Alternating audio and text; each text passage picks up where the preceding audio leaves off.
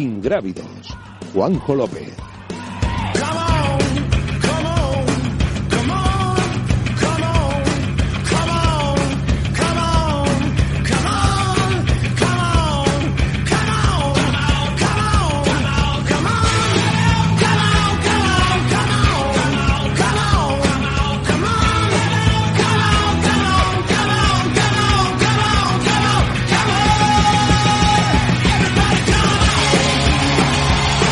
¿Qué tal? Muy buenas, viernes, siete y media de la tarde, ya estamos aquí en Ingrávidos, una semana más para hablar de trail running, montaña y aventura en la radio del deporte, en Radio Marca.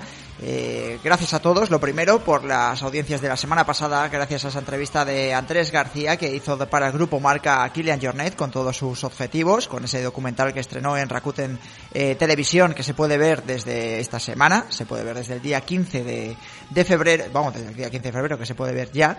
Y nada, eh, vamos con la noticia de la semana, que además esta semana viene con mucha nieve.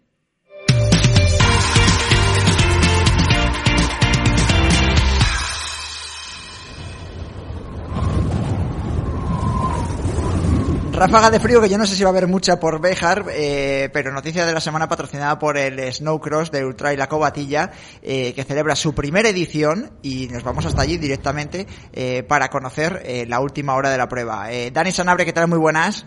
Hola, ¿qué tal? Buenas tardes. Eh, Jorge Millaruelo, ¿qué tal? Muy buenas. Bienvenido a Ingrávidos. Hola, compañeros. Y nuestro invitado de hoy, que es Nico Mateos, que va a participar, corredor extremeño, que va a participar en ese Snowcross de la Cobatilla. ¿Qué tal, Nico? Bienvenido a Ingrávidos. Buenas tardes, locos de la pradera. Bueno, entras con fuerza. Eh, bueno, chicos, primero Dani, que yo sé que tienes la última hora de, de la prueba de, de, esta primera edición que se va a celebrar en Béjar. Eh, cuéntanos un poquito eh, qué se van a encontrar ese más de centenar de corredores que va a participar en la prueba salmantina. Bueno, pues eh, lo primero es decir que, que, hay nieve en la parte alta, porque una de las mayores preocupaciones que preguntas que hemos recibido a lo largo de estos últimos días es eh, esa falta de, de nieve ¿no? que, había, que había en la estación de la Cobatilla. No había nieve suficiente para esquiar, por eso nos ha mm, permitido, nos ha abierto la estación eh, durante estos días, pero sí hay nieve en las partes altas, en, en las cotas que están por encima de los 2.000, 2.200 metros, para que se, vamos, para que se realice sin problemas el snowcross. Así que, sobre todo, ese pequeño mensaje de tranquilidad, ¿no? De muchos corredores que nos decían que sí iba a haber nieve suficiente. Y luego, pues bueno, los datos básicos. Hay un recorrido de 5 kilómetros, eh, al que se le puede dar una o dos vueltas en función de la modalidad elegida, ¿Sí? eh, o 500 metros de desnivel o 1000. Y luego, pues sobre todo, ahí hay un poquito de sarao en la línea de meta. Ahí se ha, se ha preparado, pues bueno, pizzas, eh, cortadores de jamón, consumiciones y también apuntar que el, el, telesilla es gratuito para todos los participantes y también para, para un acompañante por cada corredor que vaya a participar. Así que, bueno, se espera que haya una jornada con, con ambiente, aunque no haya tanta nieve como quisiéramos, pero bueno, va a haber, va a haber ambiente. Bueno, buen plan, ¿eh? Porque ya solo con los cortadores de jamón y todo lo que va a rodear a la prueba deportiva ya invita por lo menos a que la gente de Béjar, incluso de eh, las provincias adyacentes, se acerquen para ver el espectáculo. Me parece que además hay cartel de primer nivel, ¿no?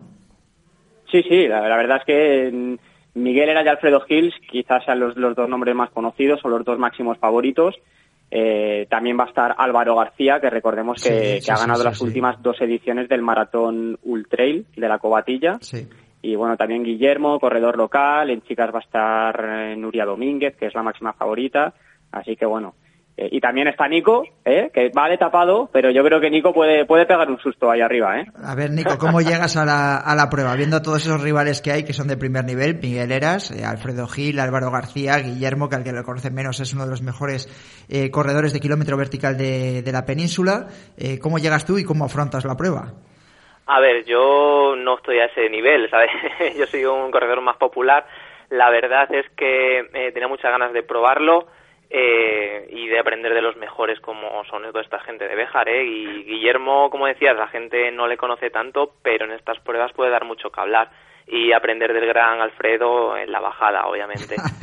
más que nada. Sí, de Guillermo para subir y de Alfredo para bajar, porque Guillermo... bueno, y de Miguel también, claro. De Miguel para todo. Miguel para todo, porque mucha gente luego habla, hablaba yo en, un poco esta semana con él, con, con Miguel, y que tiene alguna molestia también para de cara a la prueba de este de mañana, vamos, del domingo, de mañana sábado, perdona, y, y, decía yo sobre todo que digo, ya no solo es subir o bajar o la larga distancia, no sé, que Miguel se pone en menos de 3.30 sin ningún problema corriendo, que no, y es capaz de mantener ese tipo de velocidades durante muchos kilómetros en un ultra, que eso es lo que yo creo que más marca, ¿no? Y la capacidad de hacerlo durante tantos años seguidas.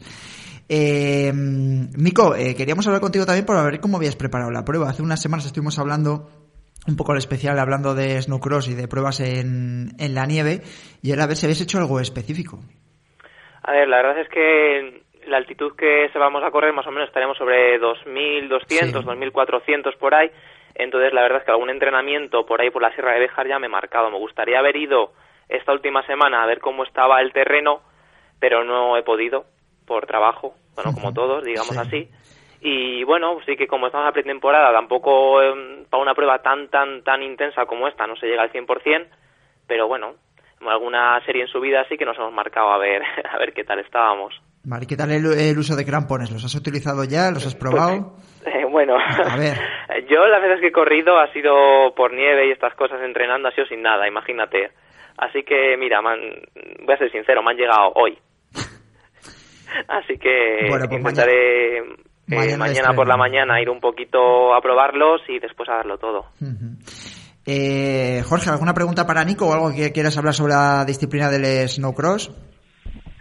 Pues sí, yo le quería preguntar un poco cuál es la motivación de, de un corredor de montaña que, imagino que normalmente no tienes la nieve ahí a tocar desde tu casa y, que te metes ahora a, correr sobre nieve. ¿Cuál es el, el objetivo que esperas sacar de, de todo ello al margen de un resultado?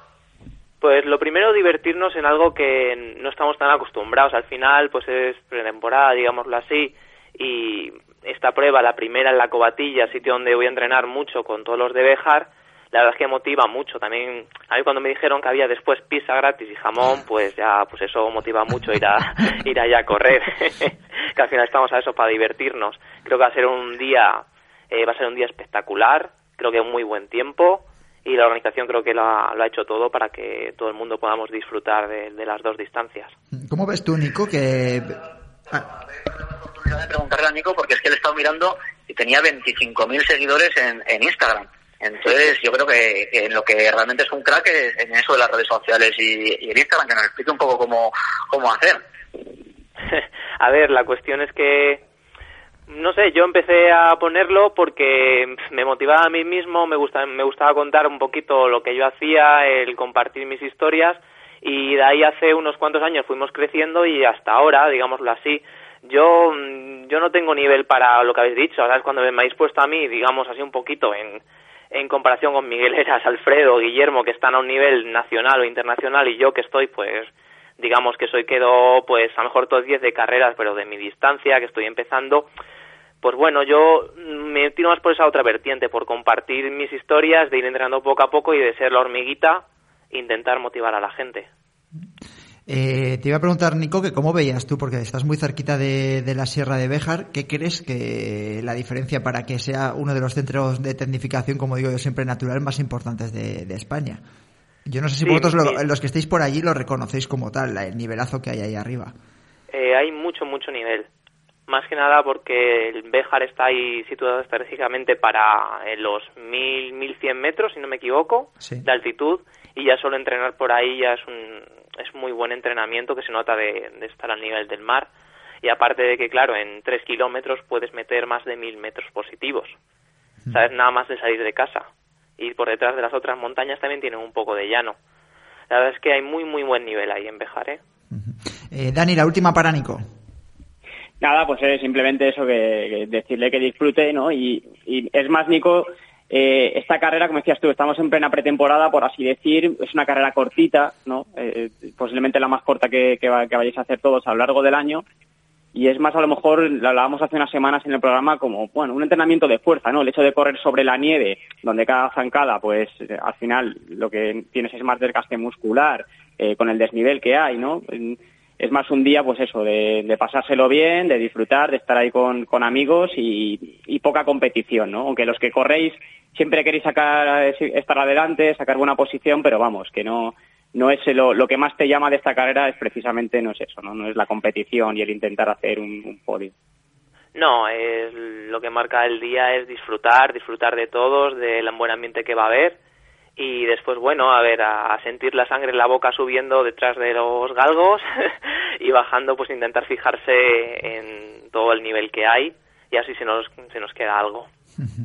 Eh, Nico Mateos, muchas gracias por haber estado en Ingrávidos en Radio Marca y que disfrutes eh, este sábado del Snow Cross de la Cobatilla, una de las pruebas que tiene pinta de que se va a consolidar en el calendario del Snow Cross de esta disciplina que está creciendo muchísimo en España. Un saludo. Nos vemos mañana, muchas gracias a todos. Venga, hasta luego.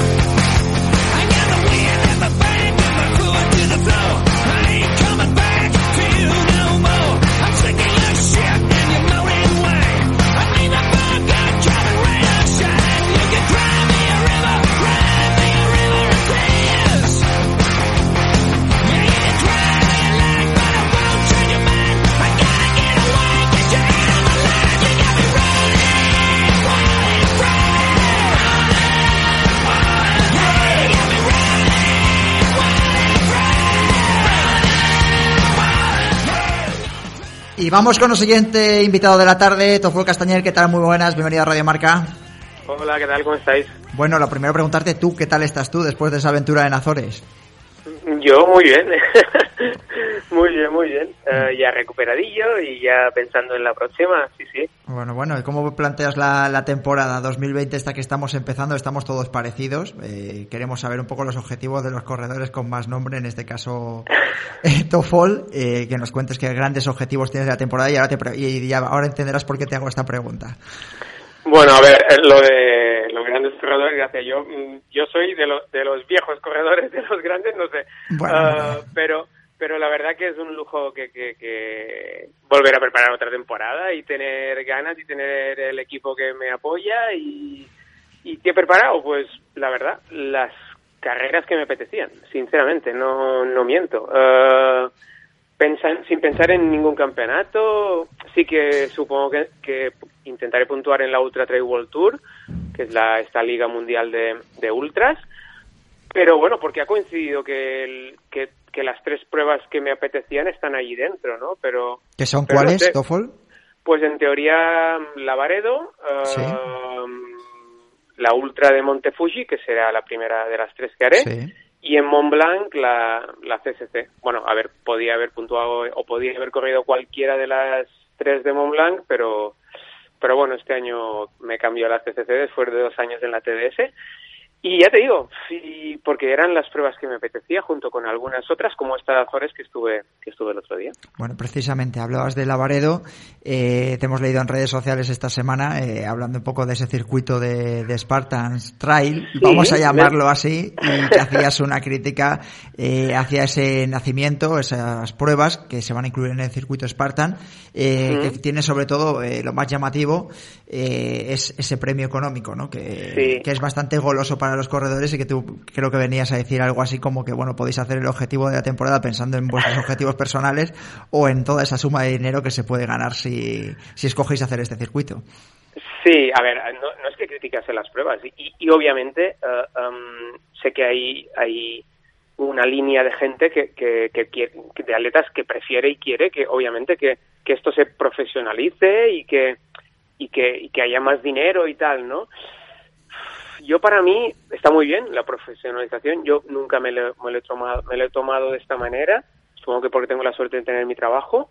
Pero, pero es que, sinceramente, creo que llegaremos a, a que a que como he dicho en, el, en, en, en, lo que comenté en redes, que parece que, que el calendario nos la van a marcar eh, eh, el, según el dinero de la prueba, ¿no? y no sé, para mí esto, igual soy un romántico de la montaña, pero para mí esto es perder un poquito valores y tal, pero bueno, es una opinión totalmente personal mía que obviamente nadie tiene por qué compartir, pero como que es lo que pienso yo. Ah, yo, como he dicho, yo me voy a las carreras que me apetece y subo a las montañas que, que, que, que, bueno, no sé, que, que, que, sé que, me, que me aportarán algo, ¿no? No, no sé, no, no ir a las carreras que, que se ganen 270.000 euros, ¿sabes? Eh, ¿Cuántos mensajes eh, de corte privado te han escrito de compañeros de corredores que, ah, quizás lo piensan de forma distinta? A ver. Mm, bueno, hay, hay, hay, hay, algunos, hay algunos que sí. Ah, lo que lo que yo lo respeto totalmente y hay algún corredor top que, que ya, ya ya me ya me tiró de las orejas cuando dije que, que para mí que, que UTMB empezar a pagar dinero está bien, pero que para mí UTMB cualquier corredor tiene, tiene que apetecerle ir sin ganar ni un euro porque porque es la meca, ¿no? Pero bueno, es un concepto igual cuando Distinto, viejo como yo, son, son conceptos diferentes. Entiendo que, que, por una parte, como te he dicho, entiendo totalmente que la profesionalización uh, sea, sea interesante, pero bueno, para mí igual nos quedaremos sin, sin la esencia de la montaña. No sé, es una opinión personal mía. eh, Dani Sanabria. Hola, Topol, ¿qué tal? Buenas tardes. Hola, ¿qué tal? ¿Cómo estás? Mira, eh, mi, mi, pregunta directa. Eh, este año, bueno, ya has dicho las tres carreras que son tus objetivos de la temporada. Te las tomas, me imagino, como siempre, desde el punto de vista de la competición. Es decir, aparte, pues sí, obviamente, de ir a disfrutar la montaña, los paisajes, los recorridos, ¿no? Obviamente, obviamente. Sí, sí, a ver. pero obviamente, porque yo lo que veo es que no, de un año a otro, eh, al final vamos cumpliendo años, ¿no? Igual que otros corredores, ya que son así más veteranos, dicen, bueno, si yo voy a competir, pero ya un poco eh, sin tanta intensidad, ¿no? Pero yo lo que creo es que eh, el gen competitivo que tienes tú eh, lo tienes como muy desarrollado. O sea, aunque vayas cumpliendo años, no te vas a conformar con ir y decir, bueno, a ver si me va bien. No, no, no, sinceramente, debe ser un defecto mío, un poco incluso tirando a inconsciencia, pero pero no miento, no, no, el día que no tenga, no sé, la chispa esta de la competición de ir a, obviamente sé que, coño, eh, bueno, ahora eso no, no se dice, pero bueno, que hay Puedes decirlo, no te preocupes, estamos entre amigos. Que, em, me veo en la línea de salida con corredores que, a ver, no sé si podían ser mis hijos, pero, pero que, que tienen 20, 25 años menos que yo. Uh, y que son muy buenos y, y, tal, pero a ver, eso no significa que yo no pueda ir a intentar ganar esa prueba. Igual, un, como te digo, es un pelín inconsciente, ¿no? Pero es que el día, el día que yo no tenga esas ganas de, de, de ganar o de victoria, no, bueno, no de victoria, sino de intentar ir a por la victoria. Luego hay gente mejor que yo que gana y punto.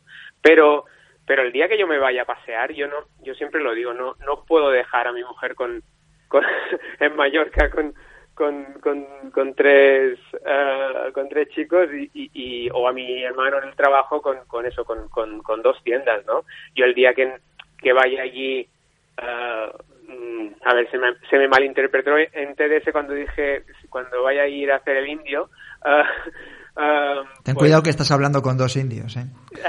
bueno, pues, pues, no, no, era, era en el sentido que yo era un poco para explicar eso, sí.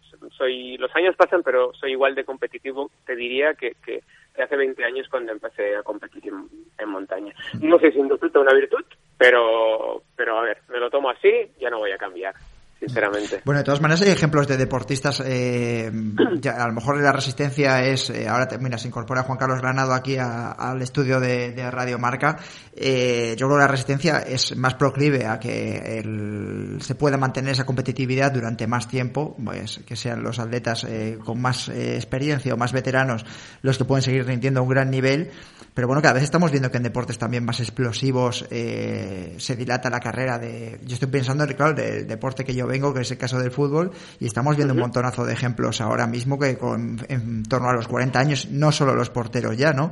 Sino que hay futbolistas de primer nivel eh, que están cumpliendo a gran nivel. Estoy pensando en Jorge Molina del Getafe, Joaquín, que es el que más conocerán de, del Atlético de Madrid, y digo del Atlético de Madrid del Sevilla, digo del Betis, digo, pero seguro que hay muchísimos más ejemplos. Entonces, Juan Carlos, yo estoy convencido que tú también, eh, por tu dilatada trayectoria también en el atletismo, conoces de mucha gente que esa competitividad viene de serie prácticamente, que es decir, con 40, 40 y tantos años sigues intentando competir al mismo nivel como está contando Tofo. Yendo incluso a, la educación, ves a los chavales desde pequeños, la mayoría son muy competitivos, hay otros que no.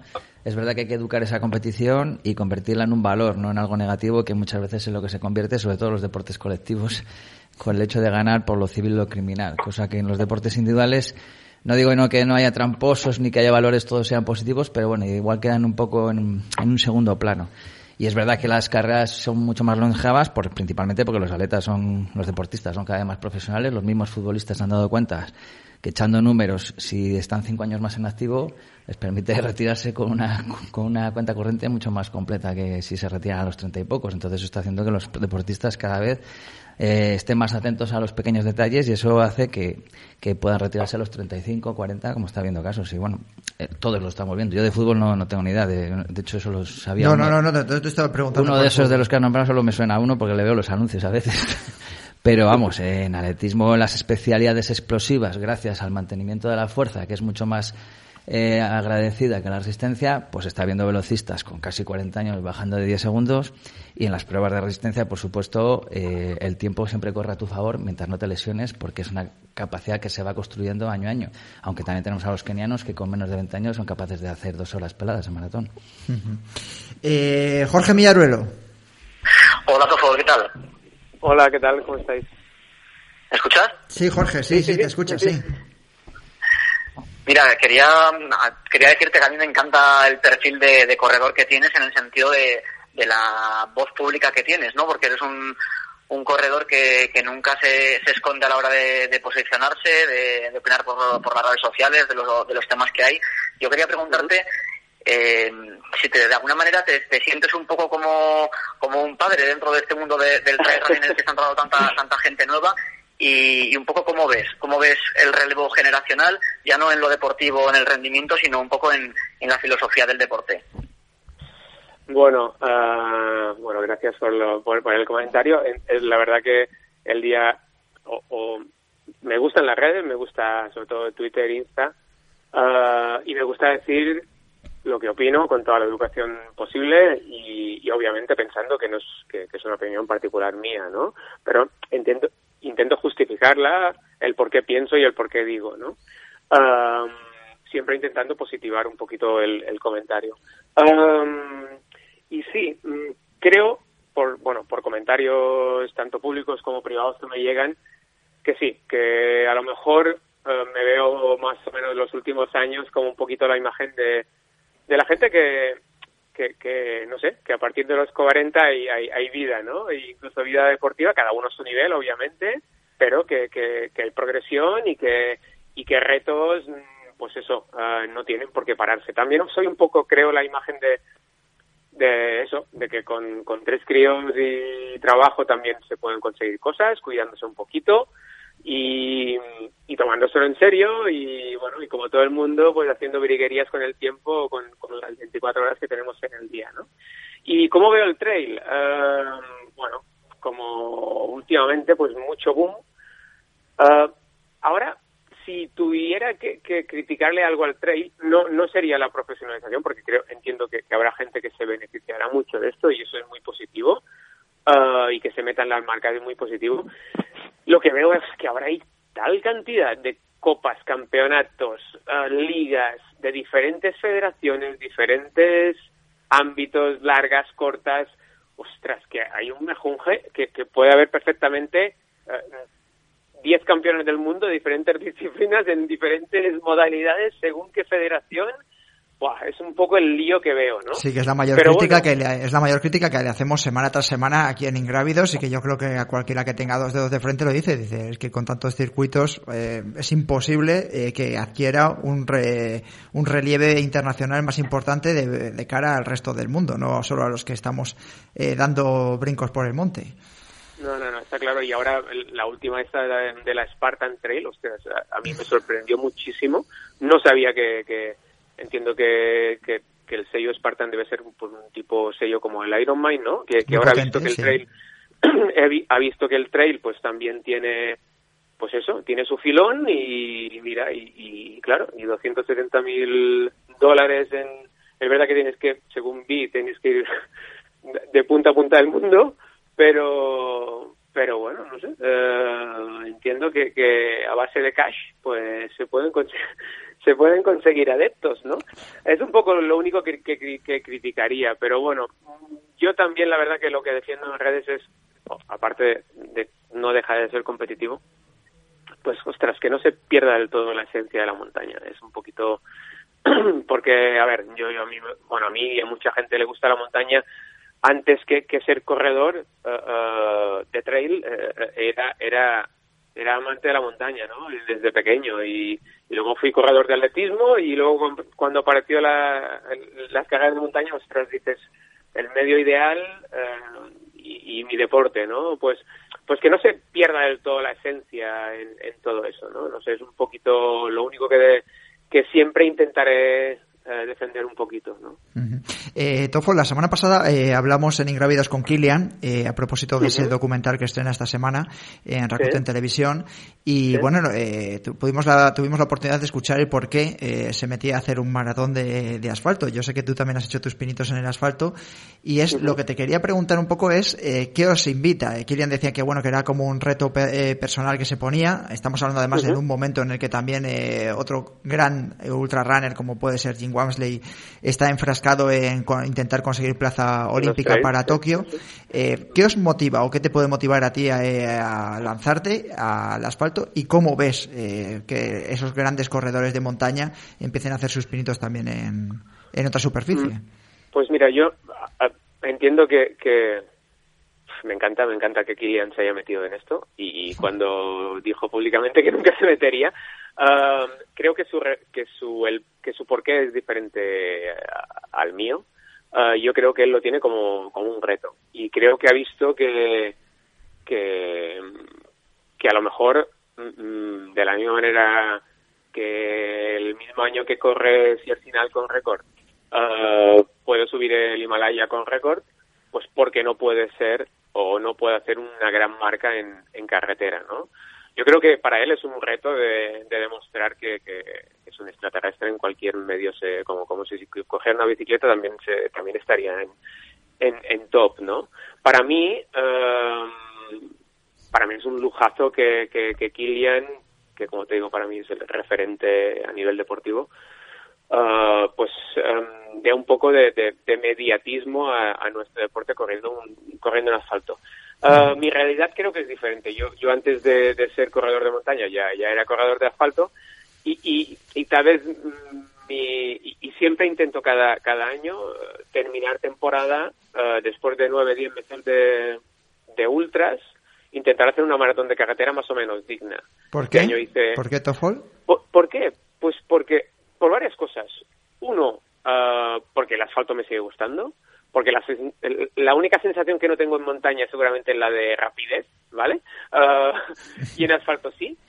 Y porque esos ritmos agónicos uh, en, el, en, el, esa línea roja entre aeróbico y anaeróbico me encanta. Y, y bueno, y entrenando un mes y medio, y bueno, y para demostrar que, que gente que hace eh, carreras de 160 kilómetros, ¿por qué no la misma temporada después de un mes y pico después? Se puede correr en, en Málaga este año, hice Málaga en 2.28, que, que no es mucho, pero bueno, que fui primer español en Málaga y según me han dicho, mejor marca nacional de mi año en, en, en carretera, ¿no? Cuando, cuando no soy un bicho de carretera, soy un, un espontáneo de la carretera después de, de 10, 12, de 10 meses de, de montaña, ¿no?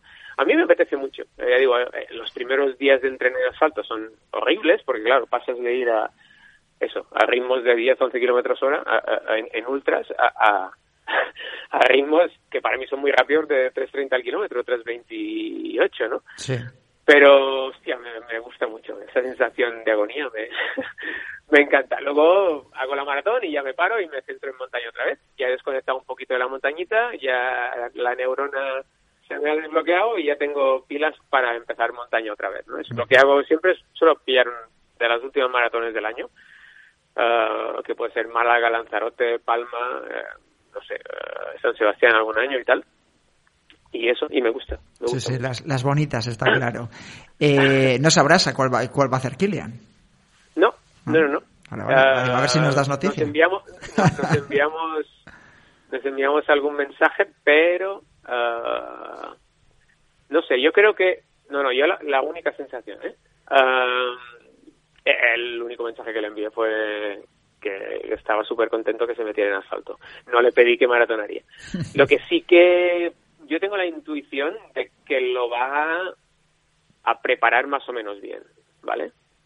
Es decir, no, no hará una maratón, por ahora salga una maratón. No, no, no. Yo, bueno, es, intuición mía, ¿eh?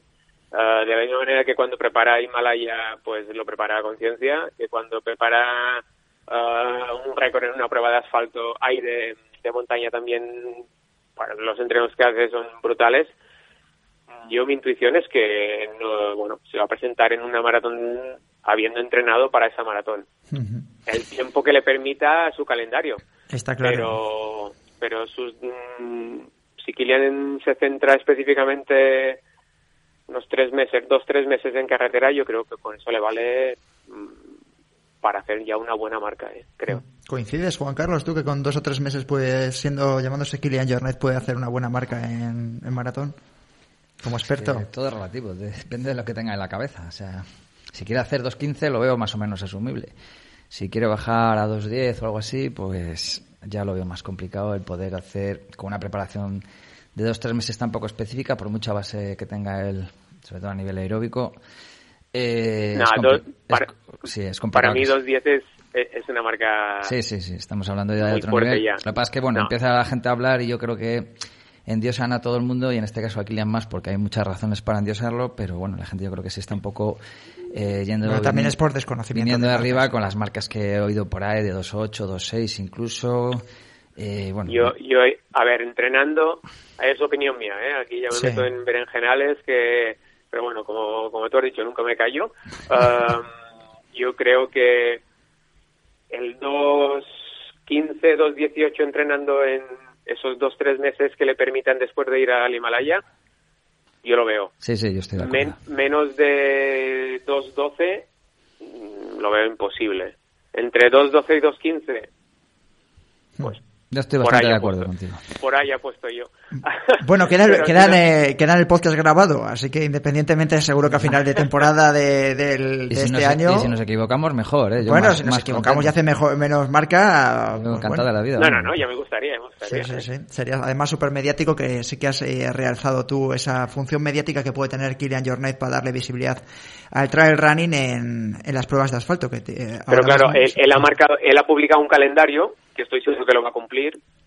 Y por tanto creo que no le quedan más margen que esos dos tres meses que te digo yo. Hmm, al final este año está claro. eh, Dani Sanabria última pregunta para Tofol. Nada, yo simplemente me gustaría que, nos recordara rápidamente ese momento histórico que para mí seguramente sea el, episodio más emotivo de la historia del trail, de cuando Toffol gana la CCC en Chamonix y, se planta delante de toda la salida de, corredores del cajón del UTMB. Yo he visto esa foto que, bueno, todo me imagino que, vamos, la tendría que tener enmarcada en el salón de casa. Dice Juan Carlos que estuvo él allí, delante también.